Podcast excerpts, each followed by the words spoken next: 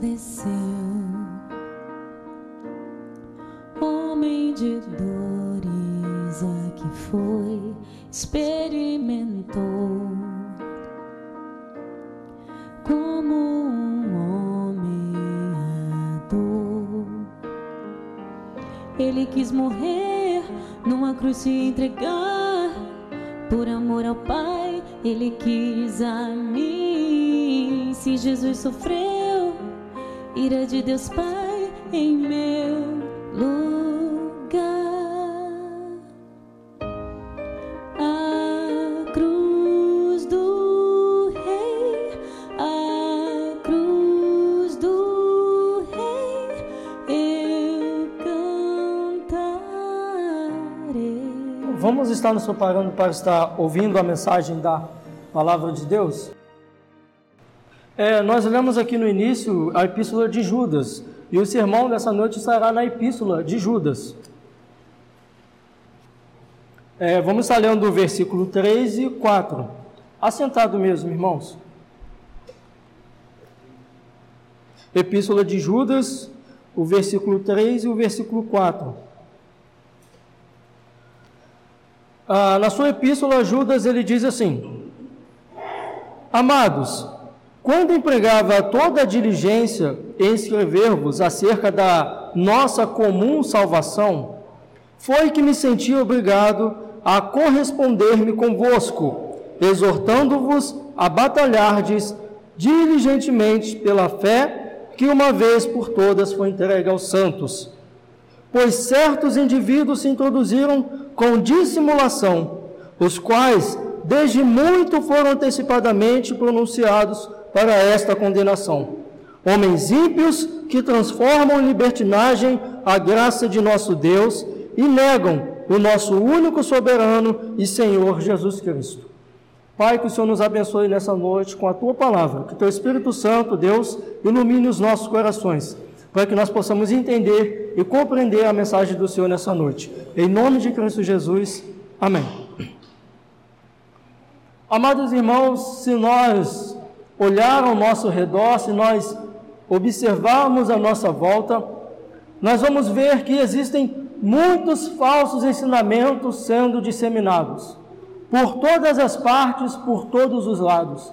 Às vezes por onde menos nós, onde menos nós menos esperamos, muitos falsos ensinamentos, muitas falsas doutrinas estão sendo ensinadas, estão sendo disseminadas em nosso meio. Um evangelho da graça está sendo distorcido. Um evangelho falso está sendo pregado. É só nós olharmos é, a televisão. Se nós ligarmos a televisão em determinado horário, nós vamos ver um falso evangelho sendo ensinado. Em algumas rádios, algumas na internet, o falso evangelho está sendo disseminado, uma doutrina falsa está sendo pregada. É lógico que não são todos os canais de televisão, de televisão que falam do Evangelho que são falsos, mas a maioria deles são falsos. Esses dias eu estava vendo lá em casa um canal na, na, na televisão, e lá na, no canal as pessoas ligavam para pedir coisas, para pedir coisas ali, e o pastor ali, o, aquele líder, os orientavam a colocar copo com água, a colocar fotos, a fazer pedidos, e mais um evangelho totalmente distorcido, um evangelho que não diz respeito às escrituras sagradas. Teologias distorcivas que tentam enganar as pessoas, que desvirtuam o evangelho da graça de Deus. Mas talvez você que está aqui saiba de tudo isso. Talvez você já viu muitos falsos profetas por aí, já viu muitos falsos evangelhos por aí, sabe distinguir qual é o verdadeiro evangelho do falso evangelho. Mas será que nós estamos dispostos a batalhar pelo verdadeiro Evangelho? Será que nós estamos dispostos a batalhar pela verdadeira fé que uma vez foi entregue aos santos? Eu sei do falso Evangelho, eu conheço o verdadeiro Evangelho, mas será que eu estou disposto a batalhar pelo verdadeiro Evangelho? Será que eu estaria disposto? Neste mesmo sentido, essa epístola de Judas, ela foi escrita a, a, à igreja.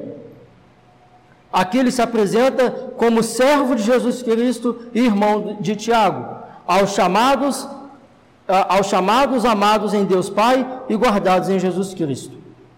Então, esse Judas que se identifica como irmão de Tiago e servo de Jesus Cristo, ele escreve essa epístola. Provavelmente essa epístola foi endereçada aos judeus da Palestina. E ele vai falar aqui sobre a apostasia, a insubordinação e a licenciosidade de alguns irmãos que estavam se infiltrando dentro da igreja. Então ele escreveu essa epístola para advertir a igreja, para que eles se acautelassem desses falsos, desses falsos mestres, desses falsos profetas, desses falsos doutores. Então, nesse sentido que vai consistir o sermão nessa noite. É sobre isso que eu vou estar falando com vocês, do nosso dever de batalhar pela fé que uma vez que uma vez nos foi entregue. Do nosso dever, da nossa obrigação como filhos de Deus, como conhecedores da, da palavra, de batalhar pela fé que uma, que uma vez foi entregue aos santos. E nesse sentido, nós vamos ver aqui alguns sintomas daquilo que seria uma igreja saudável e daquilo que seria uma igreja doente. Eu peço que você coloque novamente os seus olhos no versículo 3. Ele disse assim: Amados, quando empregava toda diligência em escrever-vos acerca da nossa comum salvação, foi que me senti obrigado a corresponder-me convosco, exortando-vos a batalhardes diligentemente pela fé que uma vez por todas foi entregue aos santos. De início, irmãos, é, Judas ele não tinha o objetivo de falar sobre esses falsos mestres, esses falsos profetas. Judas ele queria escrever essa carta para a igreja para falar sobre a comum salvação. Ele queria falar aos irmãos sobre a salvação que eles tinham recebido. Mas ele foi, por causa desses falsos mestres que estavam sendo, que estavam entrando no meio da igreja, que estavam ali junto com os irmãos, ele se viu obrigado a falar sobre isso, sobre essa necessidade de batalhar pela fé. Então ele se viu nesse, é, na obrigatoriedade de falar sobre a apostasia que a igreja estava entrando. Ele não queria falar sobre apostasia, ele queria falar sobre a fé. Ele diz: Amados, quando empregava toda a diligência em escrever-vos acerca da nossa comum salvação. Mas por conta disso ele se viu obrigado a falar desses falsos profetas. Mas quando a gente olha o texto aqui, a gente vai vendo o que significa batalhar pela fé. O que significa batalhar pela fé que uma vez foi entregue aos santos.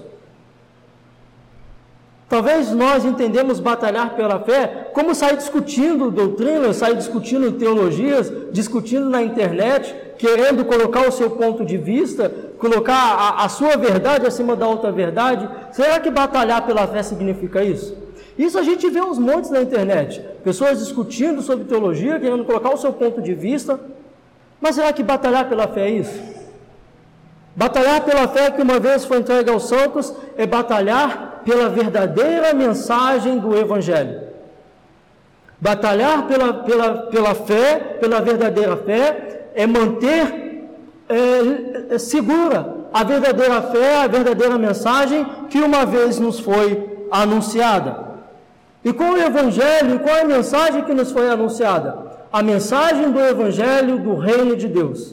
A mensagem que nos fala do perdão dos nossos pecados em Cristo Jesus é por essa fé que nós devemos batalhar. É por essa mensagem que nós devemos batalhar. Batalhar em sentido de manter pura essa mensagem, de não distorcer esta mensagem que nos foi entregue. É, no Evangelho de Marcos, é, capítulo 16, se nós lermos do versículo 13 ao 20, Jesus ele está interrogando os seus discípulos sobre o que as pessoas falavam quem ele era. Alguns diziam que ele era isso, que ele era aquilo, e Pedro ele vai dar uma resposta dizendo o seguinte: Tu és o Cristo, o Filho do Deus vivo. Aí Jesus vai dizer para ele que não foi carne nem sangue que o revelou, mas foi o próprio Espírito de Deus. E ele ainda vai dizer que sobre esta pedra ele edificaria a igreja dele. Sobre essa revelação de que Jesus Cristo é o Filho do Deus vivo. É por essa mensagem que nós devemos batalhar. Que Jesus Cristo é o Filho do Deus vivo. Que Jesus Cristo veio em carne, morreu, morreu e ressuscitou. E que um dia voltará para nos levarmos para morar com Ele. É por essa mensagem que nós devemos batalhar. É esta fé que nos foi entregue. Quando nós olhamos a história da igreja, é muito interessante quando nós aprendemos sobre a história dos mártires cristãos. A começar por Estevão, lá no, em Atos dos Apóstolos, que morreu por causa dessa revelação. Depois, os apóstolos morreram por causa dessa revelação não negaram, é, negaram a sua própria vida em troca dessa revelação, não negaram a fé que eles receberam, a mensagem que eles receberam de Jesus Cristo. Eles anunciaram essa mesma mensagem ao ponto de perderem a sua própria vida. E depois da história da igreja, nós vamos ver vários outros que morreram por essa mesma mensagem. Existe um livro muito fabuloso, eu não sei se os irmãos já chegaram a ler, o livro dos mártires de John Fox. Ele conta a história dos mártires, é um livro fabuloso. E quando eu, e quando eu li aquele livro, eu disse: Eu não sou um verdadeiro crente. Eu não sou um verdadeiro cristão, porque talvez eu não morreria como esses homens morreram por causa da mensagem do Evangelho. Talvez eu não negaria, talvez eu negaria a fé e não entregava a minha vida como esses homens entregaram por causa da mensagem do Evangelho de Jesus Cristo. Será que nós estaremos dispostos? Muitos, é, muitos missionários são mortos. Só você pesquisar na internet você vai ver lá os missionários. Os missionários da Jucum tem um boletim que falam sobre isso. Ah, se eu não me engano, a janela 1040, me perdoe se eu estiver errado, que fala sobre isso. De muitos irmãos que são mortos por causa dessa verdade, que são enforcados, igrejas que são queimadas, que são destruídas, mas homens que não negam a sua fé em Cristo Jesus. E será que nós estaremos dispostos, dispostos a batalhar por essa fé? Será que nós estaremos dispostos a entregar a nossa vida por essa mensagem? Pela mensagem do Evangelho? Não por uma doutrina, teologia, mas pela mensagem do Evangelho? Não por uma instituição tal, por uma igreja tal, mas por esta mensagem, por esta revelação. E às vezes por pouco, meus irmãos, nós negamos o Evangelho. Às vezes por migalhas nós negamos o Evangelho. Às vezes para fazer amizade com as pessoas, para serem bem vistos pela sociedade, nós negamos a mensagem do Evangelho.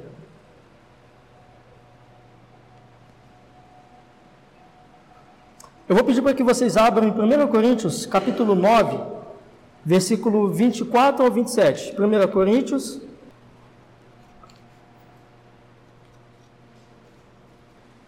É, 1 Coríntios, capítulo 9, versículo 24 ao 27, nos diz o seguinte: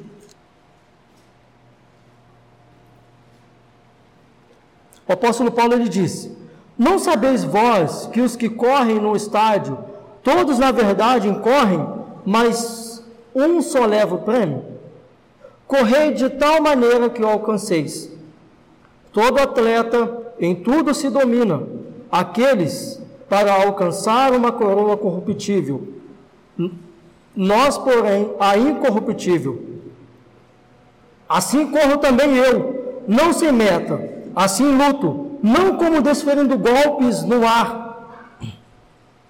mas esmurrando meu corpo e o reduzo à escravidão, para que, tendo pregado a outros, não venha eu mesmo a ser desqualificado. Amados irmãos, eu pergunto a vocês nessa noite: pelo que nós temos batalhado? Pelo que nós temos lutado? Pelo que nós temos colocado toda a nossa força? Será que, como esses atletas que correm por uma coroa, por uma coroa incorruptível, eles se dedicam, se separam, se abstêm das coisas do mundo, para que eles possam alcançar um bom resultado nas, nas competições. Quanto mais nós, meus irmãos, quanto mais nós, nós vamos estar batalhando por uma, por uma coroa incorruptível, que nós possamos batalhar muito mais por essa fé, por uma fé que não é corruptível, mas incorruptível. Que nós possamos meditar sobre isso nessa noite, sobre pelo que nós temos batalhado. Devemos batalhar por esta fé, pois valerá a pena. Ah, quando a gente vê em 2 Timóteo, quando Paulo ele fala na sua orientação a Timóteo, 2 Timóteo capítulo 4, versículos 6 e 8 ao 8, ele diz o seguinte: Quanto a mim, estou sendo já oferecido por libação, e o tempo da minha partida é chegado. Combati o bom combate, completei a carreira e guardei a fé. Já agora a coroa da justiça me está guardada, a qual o Senhor, reto juiz, me dará naquele dia. E não somente a mim, mas também a todos quantos amam a sua vinda. Aleluia, meus irmãos. Glória a Deus! Valerá a pena batalhar por esta fé. Não será em vão batalhar por essa fé. Nós receberemos a coroa da justiça. E que nós possamos batalhar alegremente por essa fé, por essa fé que uma vez foi entregue aos santos. Então, esse é o primeiro sintoma de uma igreja saudável ela batalha pela fé que uma vez foi entregue aos santos. Uma igreja saudável batalha pela fé que uma vez foi entregue aos santos. E a segunda característica de uma igreja que é, Judas ele vai falar, está aí no, no versículo 4, ele diz: Pois certos indivíduos se introduziram com dissimulação os quais desde muito foram antecipadamente pronunciados para esta condenação. Homens ímpios que, que transformam em libertinagem a graça de nosso Deus e negam o nosso único soberano e Senhor Jesus Cristo. Nós vimos que uma, a primeira característica de uma igreja saudável, ela batalha pela fé que uma vez foi entregue aos santos. A segunda característica de uma igreja saudável, ela reconhece quem são os falsos mestres. Ela reconhece quem são os falsos profetas. Uma igreja saudável reconhece quem são os falsos mestres. Aqui Judas ele vai fazer praticamente uma, uma síntese, é uma da, daqueles que são os falsos mestres, aqueles que introduziram com dissimulação. Aí ele vai falar de homens ímpios que se, ah, se introduziram com dissimulação. Eles não se introduziram de uma forma, olha, eu estou aqui, sou um falso mestre e vim enganar vocês. Eles se introduziram dissimuladamente. É como se você fosse no mercado e lá você precisa de comprar leite. Quando você chega lá, você ah, naquela prateleira está aquele leite, o rótulo, a embalagem, tudo direitinho leite. Você compra, leva para sua casa. Mas quando você coloca no copo para tomar aquele leite, ao invés de leite dentro daquela, daquele, ah, daquela garrafa, daquele pote, daquele vidro, daquela caixa, tem veneno. Os falsos mestres, eles vão se introduzir dissimuladamente, com uma boa aparência, com uma boa performance, com palavras bonitas, mas vão estar sendo introduzidos dissimuladamente. Mas uma igreja saudável, ela consegue reconhecer quem são os falsos mestres. Mas se nós vamos ver, é, irmãos, é, Jesus ele já nos advertiu, lá no Evangelho de Mateus, capítulo 7, versículo 15, que nós devemos nos acautelar dos falsos mestres. Lá no Evangelho de Mateus, ele já nos advertiu. Se você observar aqui, aqui mesmo em Judas, no versículo é, 18, Judas, versículo 18. é, o 17, 18, ele vai dizer: Vós, porém, amados, lembrai-vos das palavras anteriormente proferidas pelos apóstolos de nosso Senhor Jesus Cristo. 18. Os quais vos diziam: No último tempo haverá escarnecedores, andando segundo as suas ímpias paixões. São estes os que promovem divisões, divisões sensuais, que não têm o espírito Vós, porém, amados, edificando-vos na vossa fé santíssima, orando no Espírito Santo. Guardai-vos no amor de Deus, esperando a misericórdia de nosso Senhor Jesus Cristo para a vida eterna. Judas provavelmente ele está fazendo referência à segunda carta de Pedro. Pedro, se você olhar lá na segunda carta, no capítulo 3, ele já vai falar, vai advertir sobre os falsos mestres. Então Judas provavelmente está fazendo uma referência à segunda, à segunda Pedro. Mas esses falsos mestres, eles vão transformar a graça em licen, licenciosidade e imoralidade. E rejeitarão o senhorio de Jesus Cristo. Mas o que é licenciosidade aqui, meus irmãos, que esses falsos mestres vão introduzir nas igrejas? Eles vão dizer que estamos debaixo, porque estamos debaixo da graça de Deus, nós podemos pecar. Porque nós estamos sob a graça de Deus, nós podemos cometer todo e qualquer tipo de pecado. É essa licenciosidade que esses falsos mestres vão inserir no seio da igreja. É, em Romanos capítulo 6, é, Paulo ele já vai falar sobre isso. Romanos capítulo 6, o, o apóstolo Paulo, ele vai dizer o seguinte: Romanos capítulo 6: Que diremos, pois? Permaneceremos no pecado para que seja a graça mais abundante? De modo nenhum. Como vivemos ainda no pecado? Nós, os que para ele morremos. Ou porventura ignorais que todos nós que fomos batizados em Cristo Jesus fomos batizados na sua morte? Fomos, pois, sepultados com ele na morte pelo batismo, para que, como Cristo foi ressuscitado dentre os mortos pela glória do Pai, assim também andemos nós em novidade de vida. Porque se fomos unidos com ele na semelhança da sua morte, certamente o seremos também na semelhança da sua ressurreição. Sabendo isto, que foi crucificado com ele o nosso velho homem, para que o corpo do pecado seja destruído, e não sirvamos o pecado como escravos.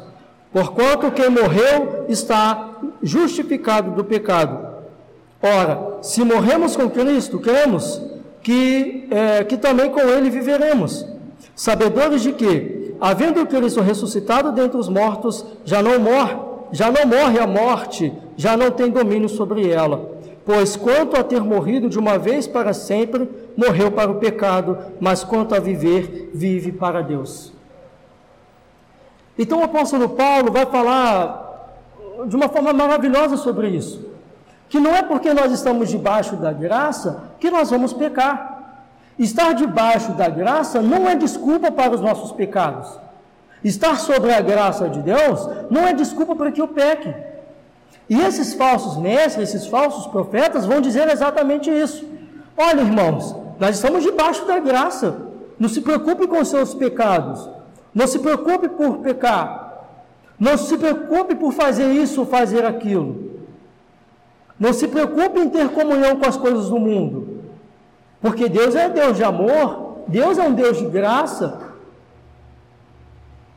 Mas isso não é uma verdade bíblica. Não é isso que a Bíblia nos ensina sobre a graça de Deus. E amados irmãos, por nós estarmos debaixo da graça de Deus, isso requer muito mais de nós responsabilidade do que liberdade. Devemos ter muito mais liberdade, é, muito mais é, responsabilidade para com a graça de Deus do que uma liberdade licenciosa. A graça de Deus nos libertou sim das, da, das coisas do pecado, das coisas deste mundo, mas nos libertou para sermos escravos de Cristo. Nos libertou para sermos servos de Jesus Cristo. E não para vivermos uma vida em pecado.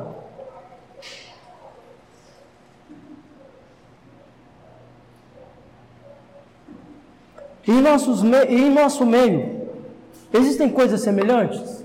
Vocês já viram pessoas que ensinam essas coisas? Vocês já se defrontaram com pessoas que ensinaram essas coisas? Ou já pensaram sobre isso? Que negam o pecado, relativizam a Bíblia e negam a divindade de Cristo?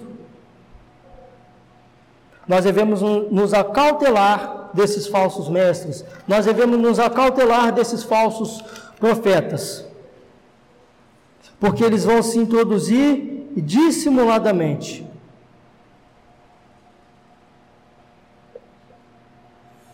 Meus amados irmãos, sempre houveram aqueles que tentaram desviar o povo de Deus, sempre houveram aqueles que tentaram desvirtuar as verdades bíblicas. Os perversos apelam pela sedução dos olhos e dos desejos carnais. Fingirão ser homens de Deus, mas na verdade serão falsos mestres e falsos profetas. Mas esses falsos mestres, esses falsos profetas serão infrutíferos, como aquela videira que Jesus amaldiçoou, aquela figueira que Jesus amaldiçoou. Eles serão infrutíferos como aquela figueira que Jesus amaldiçoou. Mas como nós devemos reagir a todas eh, a essas falsas dissimulações, a essas falsas doutrinas, a esses falsos mestres? Como, como Judas disse, batalhando pela fé que uma vez foi entregue aos santos. Assim nós reagiremos a esses falsos mestres, a esses falsos profetas. Lutem com firmeza, mesmo que isso custe, mesmo que isso custe a nossa própria vida. Lutem com firmeza, meus irmãos, por essa fé que uma vez foi entregue aos santos. Rejeite qualquer ensinamento que não esteja de acordo com as Sagradas Escrituras. Uma igreja, uma igreja saudável batalha pela fé.